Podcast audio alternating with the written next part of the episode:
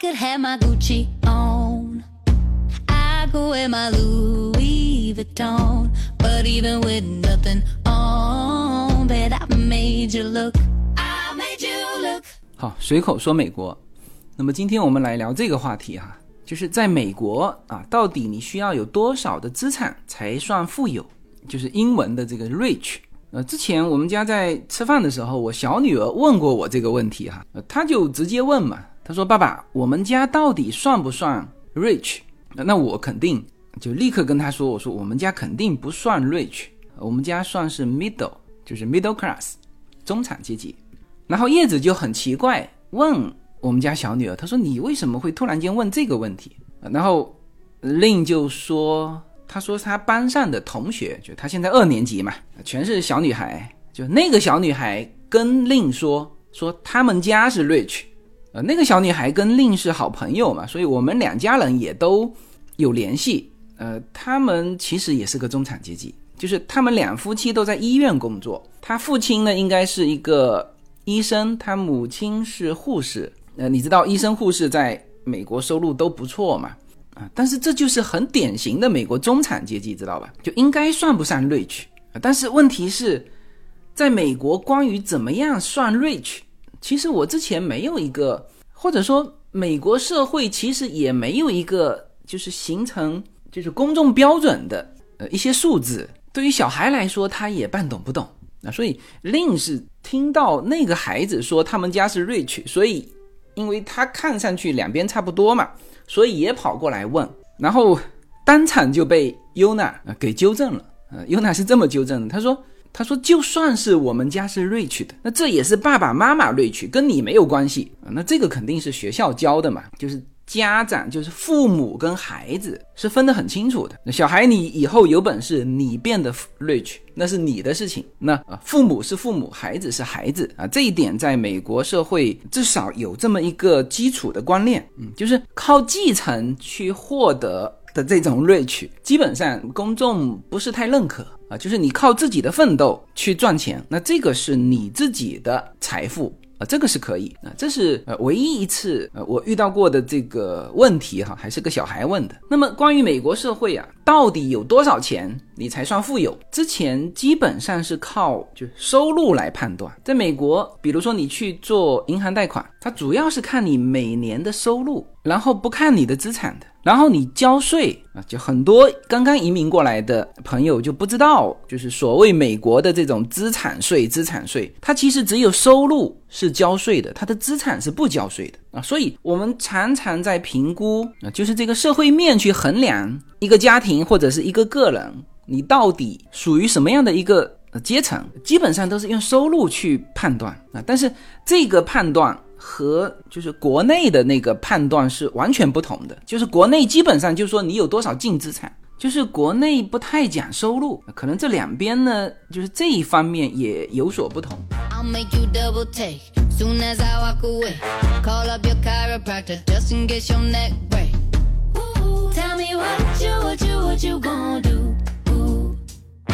我还是大致说一下美国这边根据收入来判断的一个大概念哈，呃，那之前可能有跟大家说过哈，那实际上是一个相对比较粗糙的概念，就是那是好多年前了哈，就是大概是每年收入二十五万美元以上啊，那基本上是美国这个前百分之一、百分之二的这个家庭，这个是 N 年前的概念，那现在我又查了一遍。啊，那当然超过二十五万了哈，就是比较确切的，就是美国前百分之一，叫做家庭年收入是三十二万八千五百五十一，非常清楚哈，因为它这个就是按照报税嘛，美国每个人每年不是要报税吗？那就是直接把美国三亿多人拉出来，前百分之一就是拉到这个三十二万八千五百五十一，然后前百分之五是多少呢？年收入哈，十五万八千三百三十。前百分之十是多少呢？十一万六千两百五十啊。那前四分之一是多少呢？七万零一百二十五。前一半是多少呢？就是中位数了哈，四万零一百。那后面的我就不读了啊。嗯，对，这个是二零二二年的哈，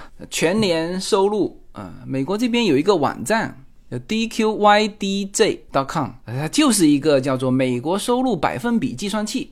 你直接把你的家庭收入输进去，你就会得到这个你在美国排名排多少的一个数字。呃，我们再通过另外一个，就是关于美国的所得税的的分段，就基本上也能够判断个七七八八的。你看哈，从低往高吧，我还是以家庭算哈，就是对于联合申报的已婚人士，那这个都是按照家庭的啊。第一档是零到两万二，我先说联邦所得税哈。所有的州哈，你都必须要交的一个，而且是平等的一个联邦税率，零到两万二交百分之十，两万二到八万九千四十五，这个是二零二三年的哈，今年的交百分之十二。它这个段是就是零到两万二取百分之十，然后两万二以上到八万多的这个部分交百分之十二，呃，不覆盖前面哈。然后第三段八万九千四百五到。十九万零七百五十这一段的部分交二十二，然后十九万零七百五十到三十六万四千二交二十四，三十六万四千二到四十六万两千五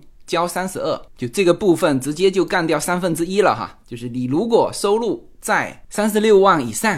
那你有三分之一是要被拿来交税的，还有哈，四十六万两千五到六十九万三千七百五交三十五的税，还没结束哈，还有一档叫做六十九万三千七百五以上。全部啊，这个税率就封顶了三十七。这个曾经拜登有提议要改变过啊，就是每年赚六十九万以上的还要再增加一一两个点的税啊，好像现在还没有开始执行。呃，这个是联邦税，就是刚才说的三十二万，你看它是跨在。二十四到三十二之间的这个税率，其实就是其实这个三十二万以上人数是非常非常之少它还分了三个档次啊，其实就是大量的人啊是在三十二万以下。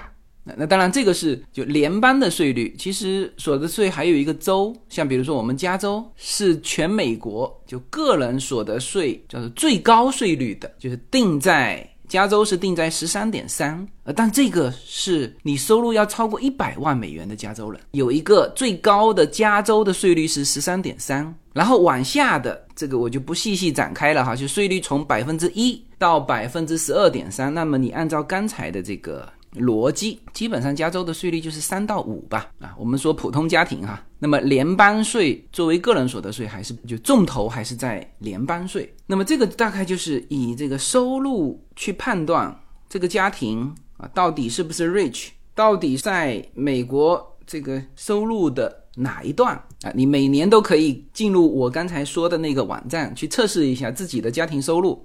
大概在美国这个所有的报税家庭里面排排在哪里？哎，OK，那么这个是根据美国对于一个家庭它到底属于什么样水平的一种判断，无论是税收还是贷款，还是你能不能够呃小孩能不能申请什么助学金啊，或者你是该办什么样的医疗卡，全部是根据你的收入判断，没有一个字提到资产哈，所以呢。在美国，以中国的那个资产衡量这个家庭到底是中产还是富有，就我之前没有看过这个这个数据，所以有的时候啊，其他人也问我，美国人到底有多少资产啊？多少资产算富有？我也回答不出来啊。不过这几天正好连续看到两篇文章，有具体的数据支撑啊，就是到底在美国拥有多少资产算得上 rich。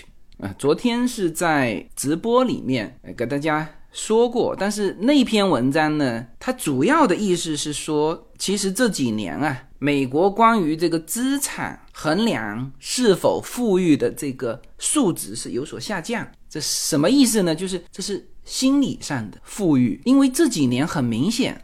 通货膨胀嘛，就是生活费也涨，然后你的资产其实也在涨，是吧？一七年、一八年的房子和现在的房子高低差的地方会差出百分之五十来，那平均至少也涨百分之二十五以上吧。我们说房产啊，因为在美国呢，它房产还是占到家庭净资产的相当大的比例，一半以上吧。啊，所以。你说疫情前它有一个数字，大概是就家庭的净资产啊，就是所有的固定资产加上流动资金，就所有的资产扣除你的负债，这叫净资产。一七年的时候有一个数字，大概是二百二十万，就家庭啊净资产是达到二百二十万，在美国就算是 rich 啊，这也是少有的。他从这个资产的角度去有一个数值，那么这个就是一个概念了，就是说，它其实美国主要还是看收入，就是美国的资产。特别是它的流动资金，就是我们说的存款，它确实非常少啊。它存款就会变成什么呢？比如说变成四零一 K 账户的退休金，或者是比如说买了这种人寿保险啊。当然有一些人寿保险年金的部分，是吧？这个等于是一个储蓄，但总之呢，就是它的存款就定期存款非常少。那么从你看，从这个收入和它的资产，我们现在说的都是一个大的平均的概念哈。这个是二零一七年的时候，之后呢一度哈，就是在疫情之前，这个二百二十万涨到二百六十万过，但是现在啊，就是这个数字是二零二三年的数字哈，他说降到了一百九十万啊。那很明显，我们刚才说了啊，房产也在涨，所有的东西都在涨，那为什么这个值会降下来呢？就是经过疫情之后，越来越多的美国人深刻理解说，人的那种满足感啊，我们现在说的是富裕，就是其实是一种叫做富裕的感觉。哎，我觉得用这个词更合适哈。他觉得这个钱啊。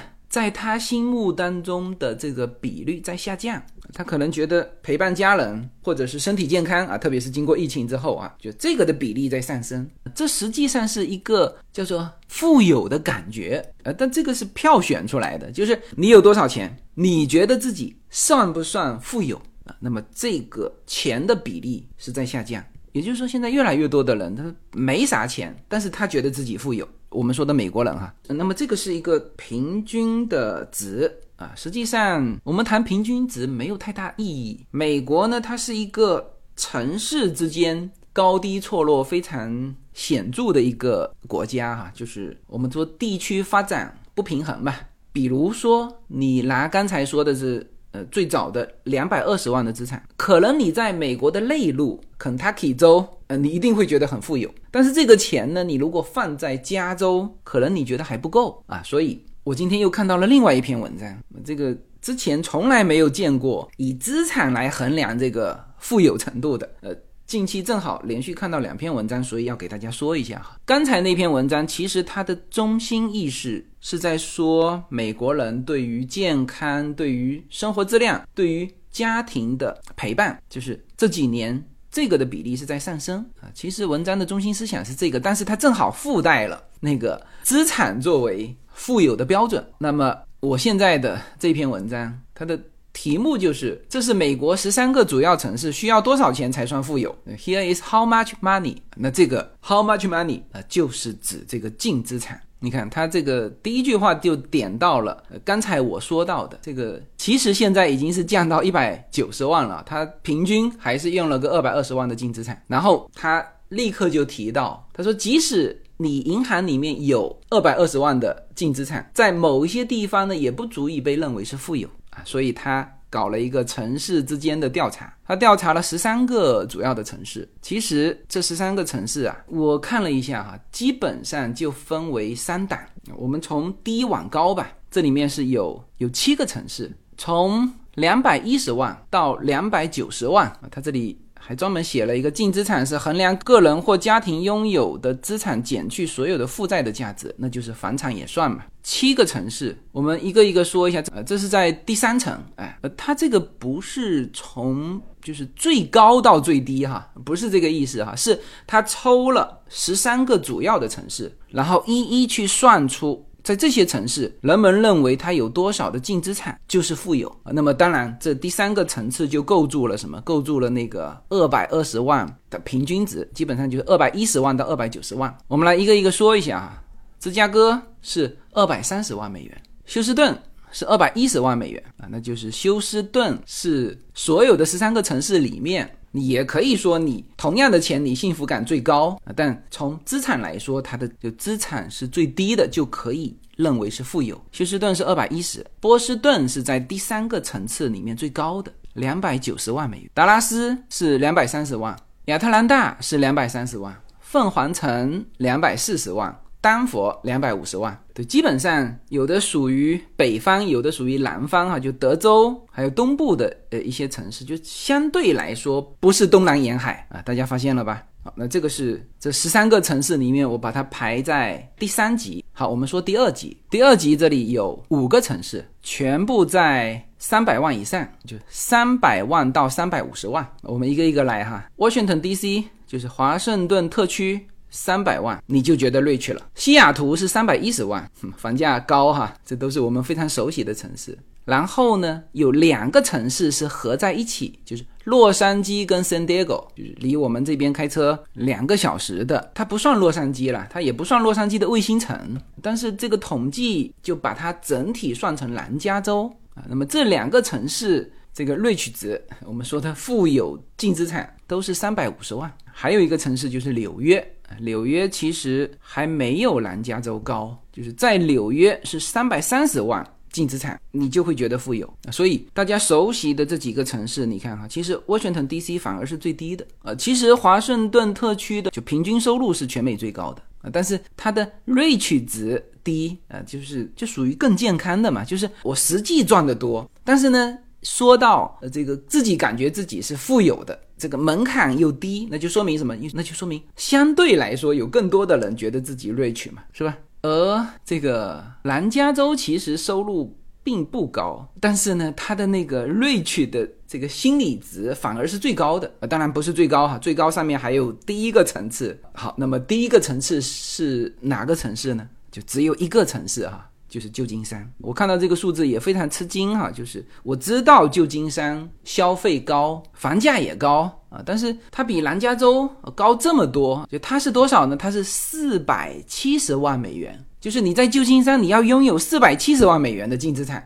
你才会觉得嗯，我是富有的。这个值居然比南加州高了一百二十万。比 Washington D.C. 华盛顿特区高了一百七十万，这我不知道对于旧金山的人民来说是好事还是坏事哈啊，当然就是硅谷在那边，那么这个也拉高了这种就是旧金山的平均值吧。然后这个调查数据啊，我们刚才说就平均哈二百二十万就是瑞取值，但是。就是那个是中位数嘛，就这个调查表呢，他说仍然有百分之四十八的美国人表示他们感觉到自己是富有的，然后这四十八的美国人平均净资产只有五十六万，然后。十分之七，就是百分之七十受访的美国人表示，呃，财富呢并不是只强调金钱。然后三分之二的受访者表示，享受与亲人之间的关系对于他们来说更有意义，而不是拥有很多钱。然后还有百分之六十六的受访者表示，有时间。比有钱更重要啊！这个就是我经常说的。那么这个是关于资产的瑞取值啊做的一个调查。这个调查是今年的三月份进行。那么在这十三个大都会地区都抽取了五百到七百五十个家庭，大概这个平均年龄是在二十一到七十五岁啊，就是相对来说是比较平衡的一个数字。那么这个就是以后啊，再有人问。说在美国到底多少钱才能算富有？你基本上就有一个大的概念了啊，就是大概念就是二百二十万，当然现在是一百九十万哈，这是刚刚的一个数字。呃，然后各个城市有巨大的差异，就是刚才说的，就最高的是旧金山啊，四百七十万才自己感觉自己 OK，算得上富有；最低的就休斯顿，两百一十万自己就觉得自己富有。I'm about to turn the heat up, gonna make your glasses steam. Tell me what you, what you, what you gonna do? When I do my walk, walk, I can guarantee your job will drop, drop. Cause they don't make a lot of what I got, got. Ladies, if you feel me, this your pop, pop. 呃，我们稍微延展一下哈，因为其实这个 rich 值叫做富有系数也好，叫做富有的净资产也好，哈，其实是一个心理感觉。富有本身就是一个心理感受。有些人非常有钱，但是觉得啊自己钱永远都不够，就属于把现金放入一整面墙，还觉得自己缺钱啊，就是属于小的时候穷怕了。这那这就是一种心理感受嘛，就多少钱都觉得缺。我们来稍微延展一下哈，就是到底是什么让你觉得富有啊？这里有另外一篇文章叫做《很多有钱人并不富有》。在美国呢，大部分的人啊，就都觉得自己叫中产阶级，嗯，就是很少的人会认为自己是中上阶层或者是富人。呃，根据油皮研究中心的二零一五年的一个调查，只有百分之一的美国人觉得自己属于叫上层阶级，然后年收入是十万美元以上的这个人群，也只有百分之六觉得自己属于这个叫做上层。所以，在美国呢。中产是一个，就从事实的基数以及从大家的心理感觉来说，这个阶级是非常庞大的，几乎所有的人都觉得自己就是个中产阶级。你像布鲁金斯学会啊，他是把中产阶级这个定义啊，是定义在家庭收入处于百分之二十到百分之八十之间的人群啊，那这个是叫做学术上的一种认定。那这个是从这个收入和净资产本身去去认证，哎。但是从感觉上，在调查的过程当中，发现其实有蛮大的差异的。就是这还不是说有些人感觉特别好，或者说有些人特别悲观，哎，他有这么多钱，明明是百分之一的人，但是呢，他觉得自己只是中产，还不是这样的。他这个调查呢说了，就是美国人感觉到自己富有，到底是一种什么样的感觉？有三种观点，我觉得比较有代表性。第一，这种富裕的感觉是什么？都不是数字哈。我来读一下这段话哈，大家感受一下什么叫做富裕的感觉。这句话是无论如何我们都会没事，这个有意思吧？你看说这个话的叫布拉德利啊，他是一位叫首席财务官 CFP 啊。他说你是否有资格觉得自己富有，取决于你住在哪里。他这个立刻就说出城市之间的差异哈。他说，在小城市，这可能意味着你每年赚十万美元就行了。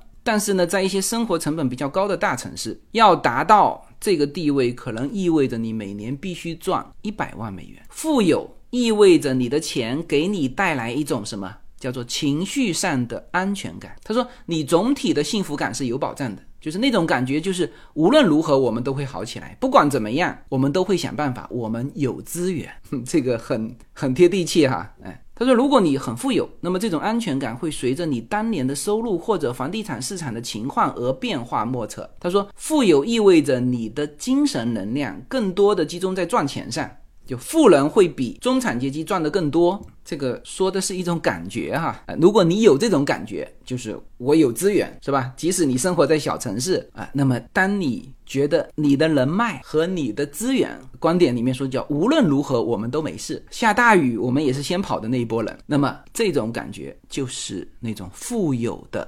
安全感，呃，我这里穿插一句哈，我们不再宣扬这种感觉，呃，也没有批判这种感觉的意识哈，只是美国的调查里面，他说觉得富有的有一种情绪就是有这种感觉，他就觉得富有，这是第一第一种感觉。第二，这是一个政治学家，他提的这个观点也很有代表性哈。这就在我们这边，加州大学河滨分校，就是 U C Riverside 啊，这个是公共政策和政治学的教授，叫做本杰明。他提的观点是，他说富人就自己觉得自己是富人的这个，他往往是拥抱美国梦。什么是美国梦呢？就是自身努力创造财富的那种感觉，这就是美国梦。所以我刚才第一个就说到了，就是尤娜批评令的那个那个感觉，就是说你不要问你的父母有多少钱。以后你自己有多少钱，你自己去创造，呃，这个就是很典型的美国梦，就是首先一个就是他们的财富是自己努力的结果，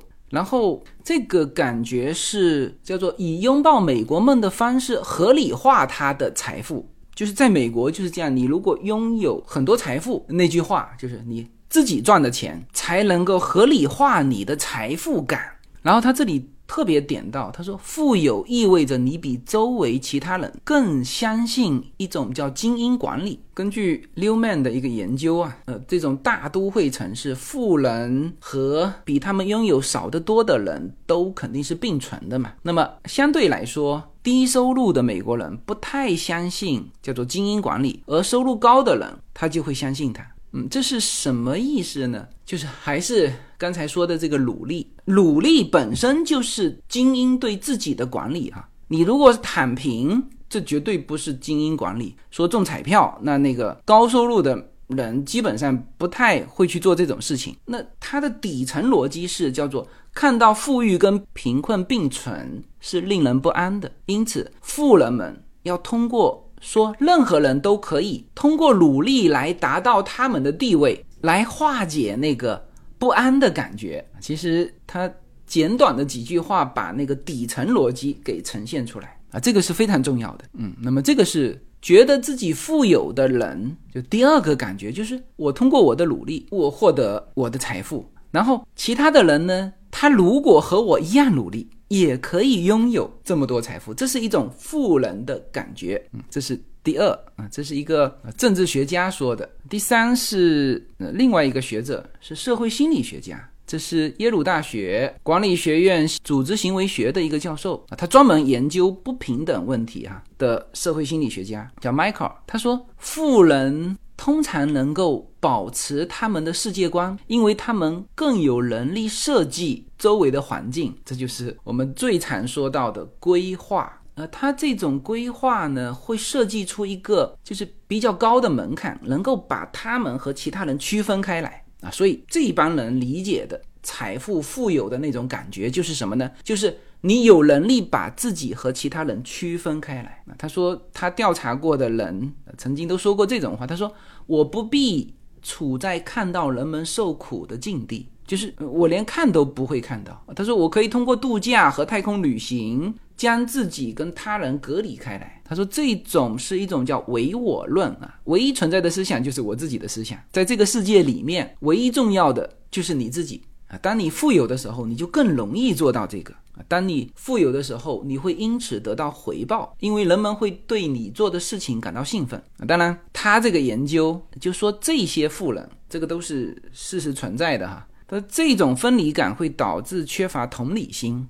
很多欧洲的老贵族啊，他们和普通大众是永远分离的。他们生活在自己的环境中，不会跟大众见面。他也不了解普通的这种欧洲社会了。现在你看啊，他的研究就是包括他研究了扎克伯格或者贝索斯这种的科技巨头。他说他们其实表现出来都是那种极度缺乏同理心。当然，他也说了，他说要累积到那种财富的水平，你就必须和其他人面临的状况有所脱节。嗯，我们来总结一下，呃，之前说的是一些数字的概念，多少的收入，多少的资产，就在美国，在数字上你会觉得自己是富有的。当然，这个数字是根据乐观的人和悲观的人，他肯定不一样，然后各个城市也不一样，但是有一个平均值。啊，就是刚才说的二百二十万美元，然后各个城市不一样，然后最后我们延展到的是，就什么样的人他就觉得自己富有。一种就是我有资源，无论什么情况我都会没事，就是别人有事我没事，属于那种诺亚方舟的那种感觉，就是我有船票。啊，这个大家别别笑话这种感觉哈。诺亚方舟是神话故事，但是呢，你看现在无数的富人在干嘛？就热衷于这种，就是太空旅行。其实就还是那种感觉，就是我有你们没有的资源，其实是就追求那种感觉。那如果你有了那种感觉，那么你就是富有的，这是一种。第二种就是他培养起一种，就是我的财富是我努力的结果啊，这就是典型的美国梦嘛。如果他有这种感觉，那么他也会有这种富有的感觉，就是就你比周围的其他人拥有的更多，然后其他人如果像你一样足够努力，也可以达到你的地位，就这种感觉。第三个就是呃，这种富有的感觉，就是你有能力把自己跟其他人区分开来。最后这个延展呢，大家先不忙着去抨击，抨击也没有用啊，他们就是这么想的。啊，在美国的这些觉得自己很富有的人啊，也许他没啥钱，但是他如果有了刚才的这三种感觉的话，他也觉得自己很富有，好吧？那我们今天是从三个层面，一个是收入，一个是资产，一个是感觉，来告诉大家，在美国怎么样才算富有，好吧？那最后做一下我们会员频道的广告啊，就是我们除了每周一期在公开平台播出的内容之外。我们每周有两期的专门的会员内容以及两次的会员直播这里面有实时的新闻美国和国际上的一些新闻。那也有专门周末的直播是我们社群的一个互动就是回答大家问题或者是我在这一周和一些来洛杉矶找我喝咖啡的这些人的交流的一些内容一些案例吧。那么大家尽量是在我的公众号来购买我们的会员专辑，好吧？好，那这期就到这里，谢谢大家。Yeah, I look good in my Versace.